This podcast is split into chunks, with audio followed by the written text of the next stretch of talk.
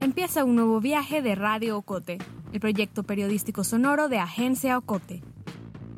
Nuestro podcast es producido en Guatemala gracias al apoyo financiero de Seattle International Foundation.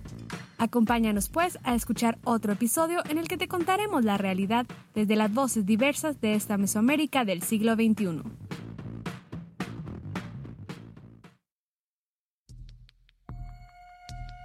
Antes de escuchar este episodio, te recordamos que si eres víctima o conoces a alguna mujer que sufre violencia y vives en Guatemala, puedes pedir ayuda al 110 de la PNC, al 1572 del Ministerio Público, al 123 o 122 de los bomberos o a cualquiera de las organizaciones y colectivos feministas que hemos compartido en nuestra página agenciaocote.com. No estás sola. Este episodio contiene escenas de violencia. Recomendamos discreción.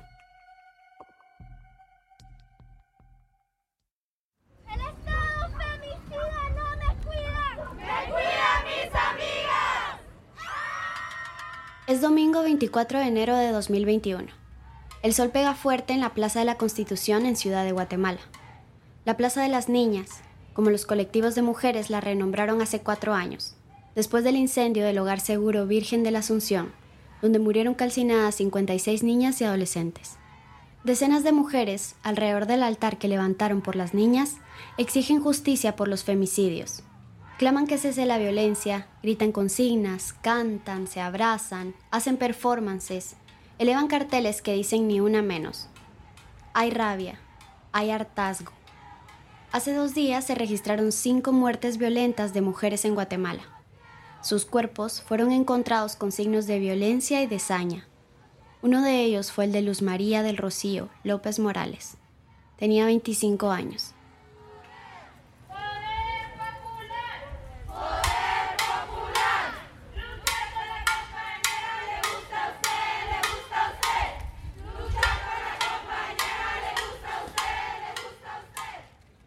La marcha de hoy camina desde el Palacio Nacional y avanza por la Sexta Avenida hacia la zona 2 de Ciudad de Guatemala. No es el camino que generalmente siguen las marchas de mujeres. Suelen comenzar en otros puntos de la ciudad, como la municipalidad o el Palacio de Justicia, y terminar en la plaza. Hoy tienen otro destino, una banqueta, una alcantarilla de la avenida Simeón Cañas, a un lado del Hipódromo del Norte a 500 metros de la fiscalía donde trabajaba Luz María del Rocío López Morales. Aquí, en una de las pocas avenidas con árboles de la ciudad, en esta alcantarilla, entre dos bibliotecas móviles de la Municipalidad de Guatemala y al lado del Estadio Diamante de Béisbol Enrique El Trapo Torreviarte, hace dos días apareció el cuerpo de Luz en una bolsa. Su madre, su abuela y sus familiares se despiden de ella en un altar en el piso, con flores, fotografías y pintas. Soy Melissa Rabanales, periodista de Agencia Ocote. Este es un episodio doloroso, pero que consideramos necesario. Hoy contamos la historia de Luz, o Lucita, como le decían quienes la querían una de las 68 mujeres asesinadas en enero de 2021, según el Instituto Nacional de Ciencias Forenses. Una más de las miles de víctimas de la violencia machista de esta región que parece no dar tregua, donde solo uno de cada seis asesinatos de mujeres encuentran justicia. Nos crecieron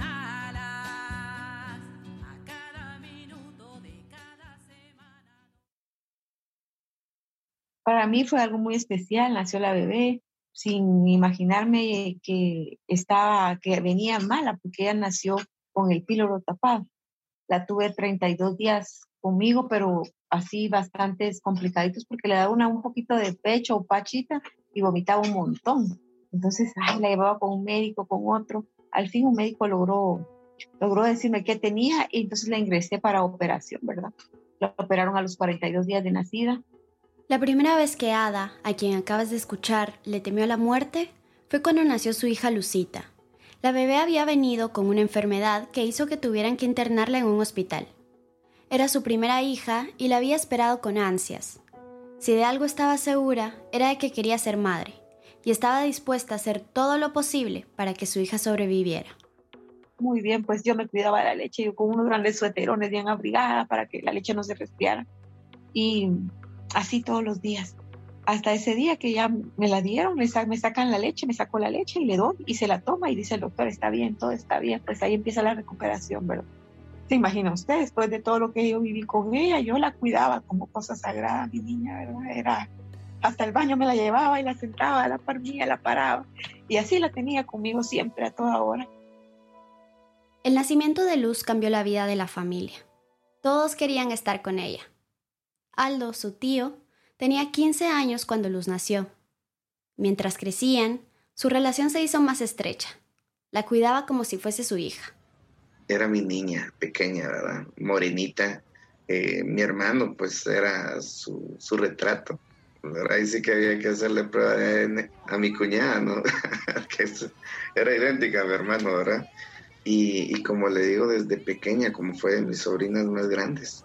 Entonces, ah, yo en ese tiempo, pues yo trabajé en presidencia y le decía, mira, a mí estábamos conmigo, yo me la llevaba. Mira, nos íbamos al zoológico, nos íbamos a ver una película, incluso andaba conmigo y como le digo, esto fue parte de la unión que tuve con ella. Luz siempre fue una buena estudiante, así la recuerda su madre. Cuando tenía nueve años, empezó con las clases de ballet. Le encantaba. Se ponía de puntillas y caminaba por toda la casa empezó a ir a la escuela de danza y iba a estudiar en el día, en la mañana, salía a la una, después la iba a dejar en la tarde. Ahí los básicos días seguía en el ballet, le gustaba el ballet. Ya habían obras para Navidad, ¿verdad? Que siempre se hacen ahí, participaba en todos los eventos.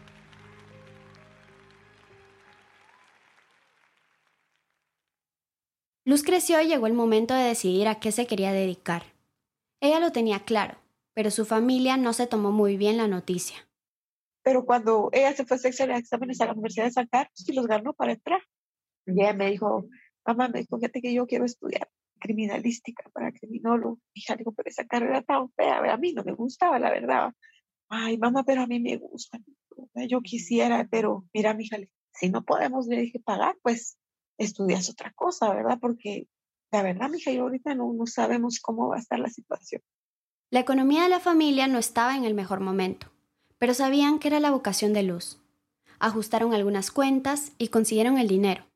Se va a examinar, pasa sus exámenes y luego pues eh, a ella le gustaba esa carrera. Pues, pues para inscribirte la fuimos a inscribir, ¿verdad? Y empezó a estudiar y todo en la universidad. Luz hizo sus prácticas en el organismo judicial, pero ella quería trabajar en el Ministerio Público. Cuando consiguió el título técnico, después de tres años en la carrera, decidió presentar los documentos para optar a un puesto en la institución que se dedica a la investigación criminal. Como de 19 años, tal vez, 17, sí, como 19 años, fuimos a meter su papelería al Ministerio Público y unas grandes colas, pero ella quería, su ilusión era esa, y nos fuimos a hacer colas, todo eso. Metió de 19, 20, 21, cerró su carrera y no la llamaban y no la llamaban. Pasarían seis años para que Luz recibiera esa llamada. Y mientras, alguien apareció en su vida. Cuando estaba por terminar sus estudios, conoció a Jorge, a Jorge Rafael Sea Mejía. Su familia nunca entendió bien el noviazgo de Luz y Jorge. Se habían conocido después de que Ada quisiera comprarle una moto a su hijo más pequeño. Sea era un vendedor y le ofreció una a un buen precio. Pero el teléfono de ella no servía muy bien y decidió darle el número de luz para coordinar la entrega y ponerse de acuerdo con la papelería. Ahí es donde ese hombre se encarga de empezar la persecución, siento yo, de, no dejarla, de, de empezar a bombardearla con hola, con cómo está, mire que qué bonita, ¿verdad? Y así ya no se lo logró quitar de encima la criatura, ¿verdad? Ada cuenta que le parecía que iban muy rápido. A los tres meses decidieron casarse se quiere casar, me dice ella que se quiere casar. Y a mí no me pareció que se casara, ¿verdad? Porque el muchacho no lo conocía muy bien. Ahora que Ada intenta atar los cabos sueltos, encuentra algunas cosas que le parecieron raras, con las que nunca estuvo de acuerdo. Pero en ese momento decidió callar y respetar la decisión de su hija. Comenzó a darse cuenta de que Jorge era controlador la celaba, la separó de sus amigos, de su familia, le dañaba sus cosas y le dejaba a ella toda la carga económica de la casa. Un año después de la boda, nació Alice, la hija de Luz. Ni Jorge ni Luz conseguían trabajo, así que durante algunas semanas los tres vivieron entre la casa de la familia de él y la de ella. Pero a Luz no le gustaba estar donde los familiares de su esposo, Una vez le contó a Ada que su cuñado, el hermano de Jorge, la persiguió y les tiró a ella y a la niña una bañera de plástico. Esa vez se quejó con Jorge, pero él le dijo que no podía hacer nada. Por eso Ada le propuso que se quedaran en su casa, en la zona 5 de Ciudad de Guatemala, hasta que encontraran trabajo. Allí estuvieron varios meses.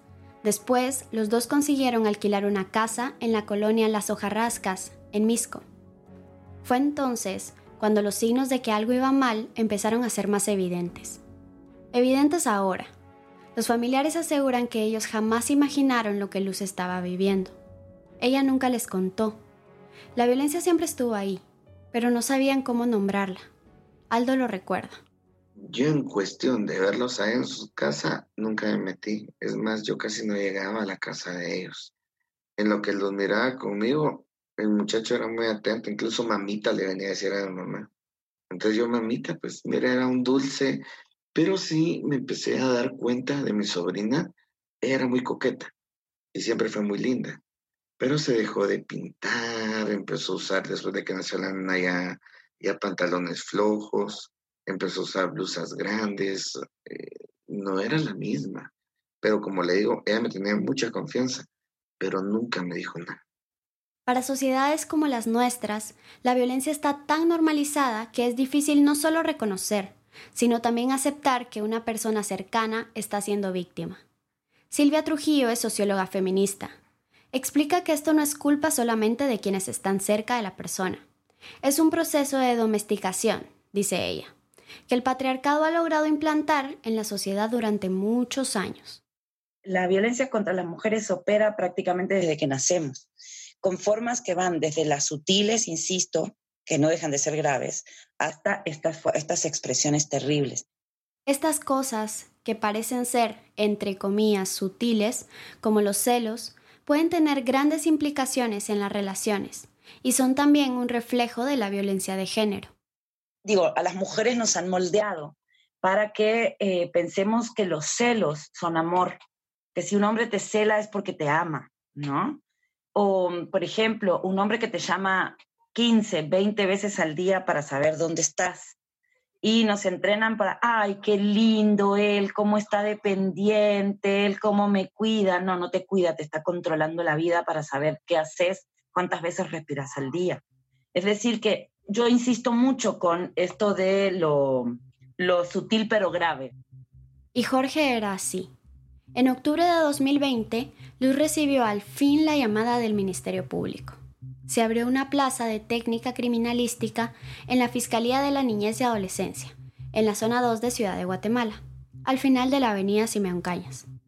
Pero ni ser criminóloga, ni trabajar directamente en la atención a víctimas de violencia, ni tener compañeros capacitados para tratar estos casos, la salvaron. Algunos colegas de Luz le cuentan ahora a su madre, Ada, que el esposo la vigilaba todos los días.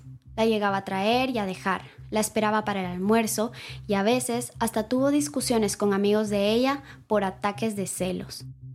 Todos ellos trabajaban en la Fiscalía, basados en el modelo de atención integral de niñez y adolescencia, conocido como el MAINA, donde se reciben diariamente casos de violencia. Para Ada, es muy difícil, incluso ahora, reconocer los signos de violencia. Esos comentarios de luz, a veces sutiles, en forma de quejas o de secretos. No reconocía explícitamente que era víctima de violencia de género, pero Luz estaba pidiendo, de la manera que podía, ayuda.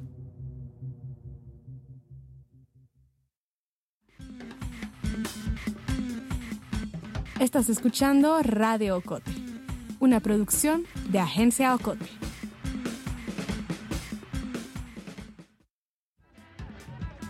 En Agencia Ocote queremos formar una comunidad activa. Síguenos en redes sociales como Agencia Ocote. También te invitamos a unirte al círculo de oyentes de Radio Ocote. Búscanos en Facebook. Somos La Fogata.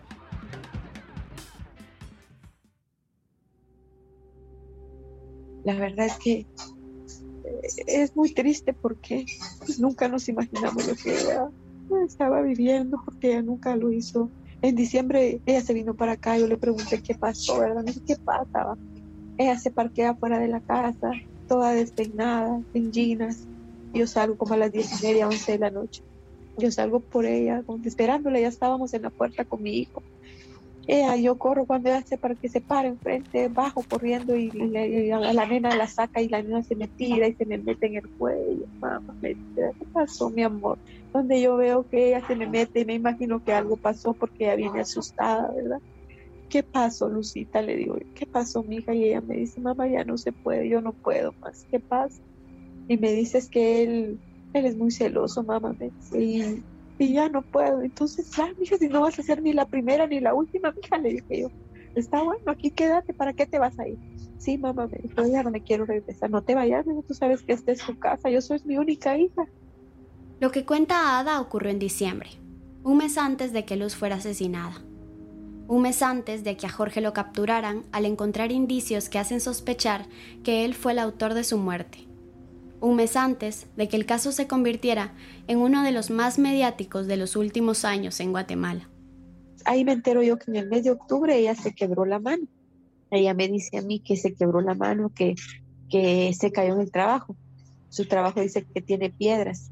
Y, y vengo yo y le digo, mija, pero ¿cómo te caíste si ella fue balletista desde pequeña hasta 19 años? Nos dominaba los zapatos altos. Entonces, ay, sí, pero fíjate que como estoy un poco gordita, me dijo, me fui de espalda y metí la mano y mi peso le cayó a mi mano. Me dijo, hey, bueno, pues ahí cuando vino ya en diciembre que ella vino, le comentó a una mi hermana, porque a mí nunca me dice ella que, que, el hombre le quebró la mano. Pues ahí me entero que él le quebró la mano y le digo, ¿por qué aguantas, hija? ¿Por qué? Luz decidió quedarse un tiempo con su madre y la bebé. Hace unas semanas, después de su femicidio, compañeros de trabajo de Luz le contaron a Ada que vieron cómo Jorge le había apretado las manos.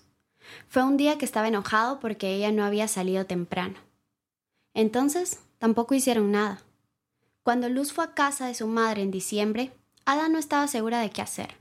Le pidió a su hija que se quedara y que dejara a Jorge. Semanas más tarde, Ada confrontó a su yerno, pero no sirvió de mucho. Como a los ocho días viene el hombre desventurado ese, ¿verdad? Eh, mi esposo ni quiere, ni quiere atenderlo, no quiere ni verlo, no, no sale. Él entra, que viene a hablar y habla conmigo y me dice que, que yo le digo, le reclamo eso de que le quebró la mano a mi hija, que por qué le está pegando a mi hija, ¿verdad? Que eso no es correcto y que él ahora tiene una hija, que si le gustaría que a él le pegaran a su hija, ¿cómo se sentiría él como padre? Entonces viene él y me dice, sí, disculpe, yo no lo vuelvo a hacer, mira, yo te entregué una, una esposa, no te entregué ni una sirvienta, ni una mártir, ni nada por el estilo, yo no sé qué te pasa, tú crees que si esto no funciona, mejor aquí, hasta aquí déjense. Yo pienso que si no funciona, cada quien por su lado, puedes venir, todavía le dije, puedes venir todos los fines de semana a ver a tu hija, no se te van a cerrar las puertas de la casa, puedes venir a verla porque es tu hija, pero pero la nena ya no, le dije, ¿verdad? Porque definitivamente si no respetas, no, mire, perdóneme, yo le digo a ella que me perdone, ya no lo voy a volver a hacer, yo le prometo, mira, él prometió aquí de todo para que, que él no iba a volver a hacer. Pero lo volvió a hacer. Silvia Trujillo analiza las palabras de Ada. Para ella, es un error pensar que la responsabilidad tiene que caer en la familia de Luz. Aquí entró en juego todo un sistema que no creó las condiciones necesarias para que sus familiares o sus amigos pudieran identificar patrones. Tampoco tenían claro cómo denunciar. Es decir, que las señales estuvieron ahí. Y falló, como digo, falló el sistema, fallamos como sociedad, porque aquí yo creo que es bien importante y otro mensaje que es muy nocivo.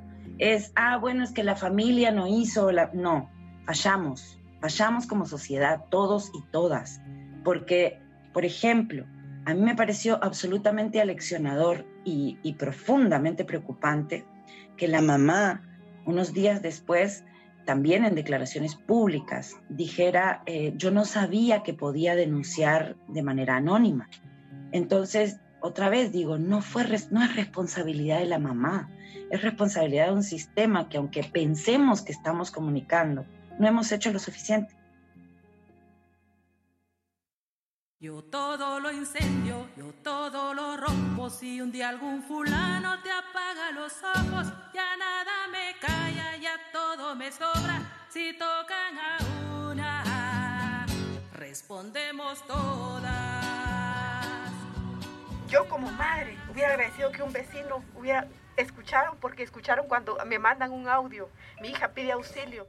El día de la marcha en la que mujeres exigieron justicia por el femicidio de Luz, Ada tomó el megáfono y pronunció las palabras que acabas de escuchar. Estaba parada frente al tragante donde encontraron el cuerpo de su hija. Sin embargo, nadie la auxilia. Mi nieta tiene año y medio. Y mi, hija grita, grita. No, no, no, no. ¡Auxilio, auxilio! Y mi nieta llora, llora, llora. Y cuando mi hija deja de, de gritar, mi nieta llora más. El miércoles 20 de enero, Jorge Sea reportó a Luz María como desaparecida. Llamó a Ada llorando. Aseguraba que alguien la había secuestrado y le dijo que la última vez que la vio fue cuando la dejó en el trabajo. Ada llamó a algunos conocidos del Ministerio Público y de la policía. Después fue a la fiscalía donde trabajaba Luz, en la zona 2. Sentía que el corazón se le salía.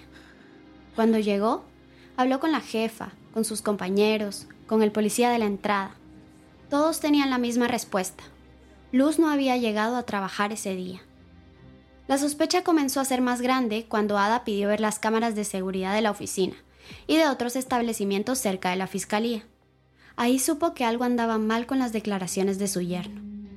Al mostrarnos su cámara, veo yo que él llega a Mayna, no se baja nadie, se va para enfrente y tampoco se baja mi hija nunca, en ningún momento ella se baja del carro. Cuando yo veo que no se baja, me aflijo, ¿verdad? Me pongo a pensar, Dios mío, este hombre algo le hizo a mi hija, ¿verdad? Para Aldo, el tío de Luz, la noticia de la desaparición también fue devastadora. Pensó lo peor. Pensó en todo lo que había escuchado que le hacen a las mujeres cuando las secuestran. Mire, lo que uno piensa es que las secuestran, que las van a ir a lastimar y que las van a violar, que es lo que primero hacen, ¿verdad? y que después las van a dejar tiradas por Escuintla o Mazate o cualquier otro lado, pero menos en el sitio donde, donde supuestamente se los llevaron. Entonces, con mi familia pensamos, híjole, le van a hacer todo para que esté viva, que esté viva. Las siguientes horas, Ada las sintió como las más largas de su vida. Pensó en 25 años atrás, cuando creyó que Lucita, su bebé, había muerto en la operación. Igual que entonces, Hizo todo lo que pudo porque sobreviviera. No quiso descansar hasta encontrarla viva. Tenía fe de que Luz estaba escondida en algún lugar. Comenzó sola, como quien trata de encontrar un tesoro perdido, a buscar por los barrancos y las laderas de la zona 2. Sí, Ada lo hizo sola, aunque Luz trabajaba en el Ministerio Público, y aunque algunos fiscales ya sabían del caso. No encontró nada. Después fue a la casa de Jorge y de Luz, Ahí, los vecinos y las vecinas empezaron a confirmar la sospecha. Una de ellas le comentó que sabían que algo raro pasaba. Ella me dice, ay Dios, me dice, a ver si no tiene algo que ver el marido porque la trataba muy mal, me dice, ¿verdad? Otro vecino le confirmó lo que una joven le había contado antes, que habían escuchado los gritos de auxilio. Viene el muchacho y me dice, que ayer, o sea, el martes en la noche, ¿verdad? Porque ese día era miércoles, escuchamos bulla, ruidos aquí arriba. Entonces mi papá y yo pues nos levantamos. Me confirma lo que la muchacha ya había dicho, que su papá y su hermano habían salido a ver porque habían escuchado bulla y van a ver qué había, miraban, pero como el monte, dice el muchacho, estaba muy alto, mejor nos regresamos porque ya no vimos nada. Después de escuchar esto, Ada, junto a su hijo y los vecinos del lugar, comenzaron la búsqueda en otros barrancos y sitios boscosos de Misco, cerca de la colonia. El Ministerio Público aún no empezaba la investigación y el presunto sospechoso, Jorge, estaba libre. Pero a ella no le importaba. Sabía que mientras más se tardaran, la posibilidad de que Luz estuviera muerta era más real. Así pasó los siguientes dos días, sin dormir y sin comer casi nada. Se levantaba temprano y salía a buscar a la colonia de Luz, las hojarrascas, en Misco una ciudad satélite muy cerca de la capital y donde viven, según el último censo, alrededor de 465 mil personas. El viernes, mientras estaba revisando en unas cuevas, un vecino se acercó a Ada y reprodujo un audio que había recibido. No sabía quién se lo había mandado. Viene y, a él lo llaman directamente, ¿verdad? A él lo llaman y le dice, escuche, pero así, paren, paren, dice el señor, ¿verdad?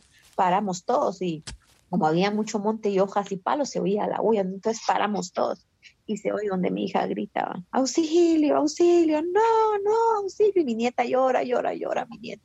De ya no se escucha que mi hija grite, solo mi nieta grita más, grita más, llora asustada mi nieta y mi hija ya no se escucha la voz.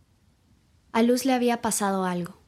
Tenían las pruebas, la habían escuchado gritar, la grabaron y nadie la auxilió.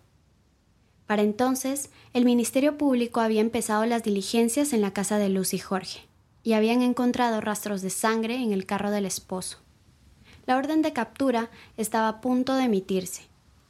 Minutos después, cuando aún seguían en las cuevas, un conocido de la madre le envió una fotografía.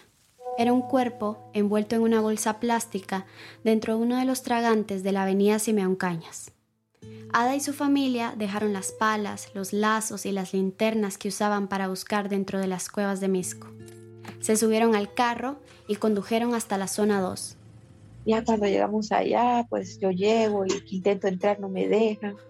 De ahí me dicen, no, ya recogieron el cuerpo, váyase para Inacir y ya lo puede ir a ver.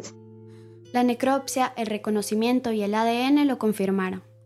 Era Luz María del Rocío López Morales. Según el Instituto Nacional de Ciencias Forenses, murió de asfixia por estrangulación. Su cuerpo estaba mutilado, quemado y con varias fracturas. Me quedo ahí esperando, pues cuando ya la reconozco y veo que es ella, ¿verdad? Sus uñitas estaban pintadas de blanco y una de dorado. Sus manos estaban quemadas. Mire, fue horrible reconocer a mi niña.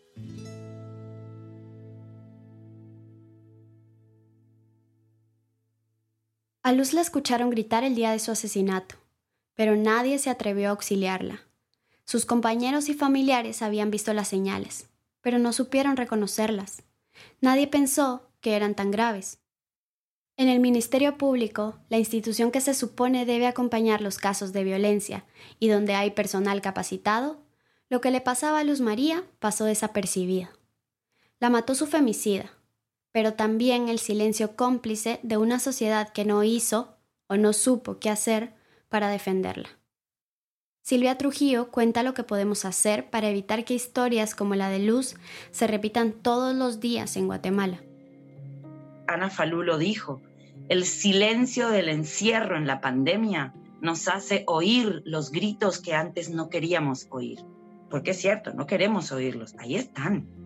Entonces, si estás escuchando a alguien que te pide auxilio, basta de paralizarse, basta de decir, ah, bueno, que lo arreglen. O sea, no tenés que ir tú sola a exponerte. Si vos vivís en un condominio, en un barrio, en una cuadra, organizate con tus vecinos y con tus vecinas y decís, tú ya identificaste la casa donde se produce la violencia, tú ya sabes quién es el tipo, tú ya sabes quién es la víctima y los hijos y las hijas. Entonces, organizate colectivamente por cuadras si querés y decir, ok, vamos, estemos atentos, porque si pasa vamos a reaccionar todas y todos colectivamente. Jorge Rafael Sea, el esposo de Luz María, fue capturado el sábado 23 de enero. Cuando publicamos este episodio, el 9 de marzo de 2021, estaba en prisión preventiva a la espera del juicio por el delito de femicidio. Alice, la hija de Luz, vive ahora con Ada, su abuela, Ada espera que en marzo un juez le dé la custodia definitiva. Aldo Vázquez, el tío de Luz, se inscribió a la carrera de Ciencias Jurídicas y Sociales. Planeaba hacerlo con Luz María. Los dos querían sacar otra licenciatura juntos. Ahora le tocará hacerlo solo. Ada Morales sueña todos los días con Luz. Ve sus ojos en los de su nieta. Dice que no descansará hasta que se haga justicia.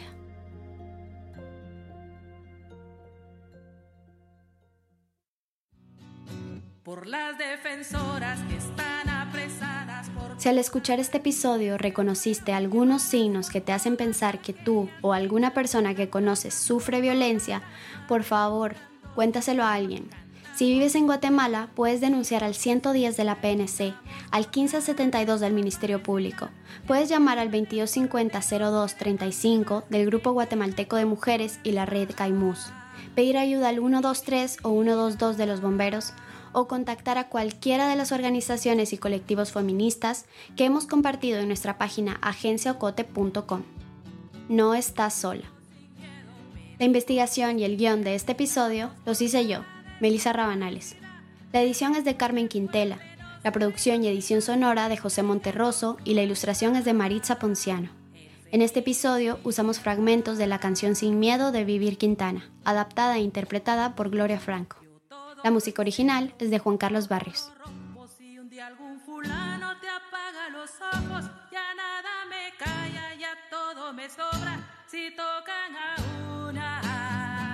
Respondemos todas.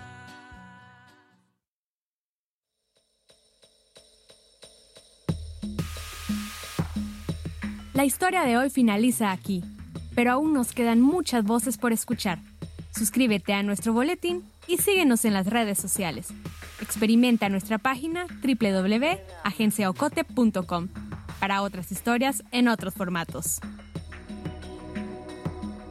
Radio Ocote es producido en Guatemala por el equipo de Agencia Ocote, con el apoyo financiero de Seattle International Foundation. Agencia Ocote trabaja con el aporte de fondos operativos de Servicios Ocote, Foundation for a Just Society, el Fondo Centroamericano de Mujeres FCAM, Oak Foundation y Planned Parenthood.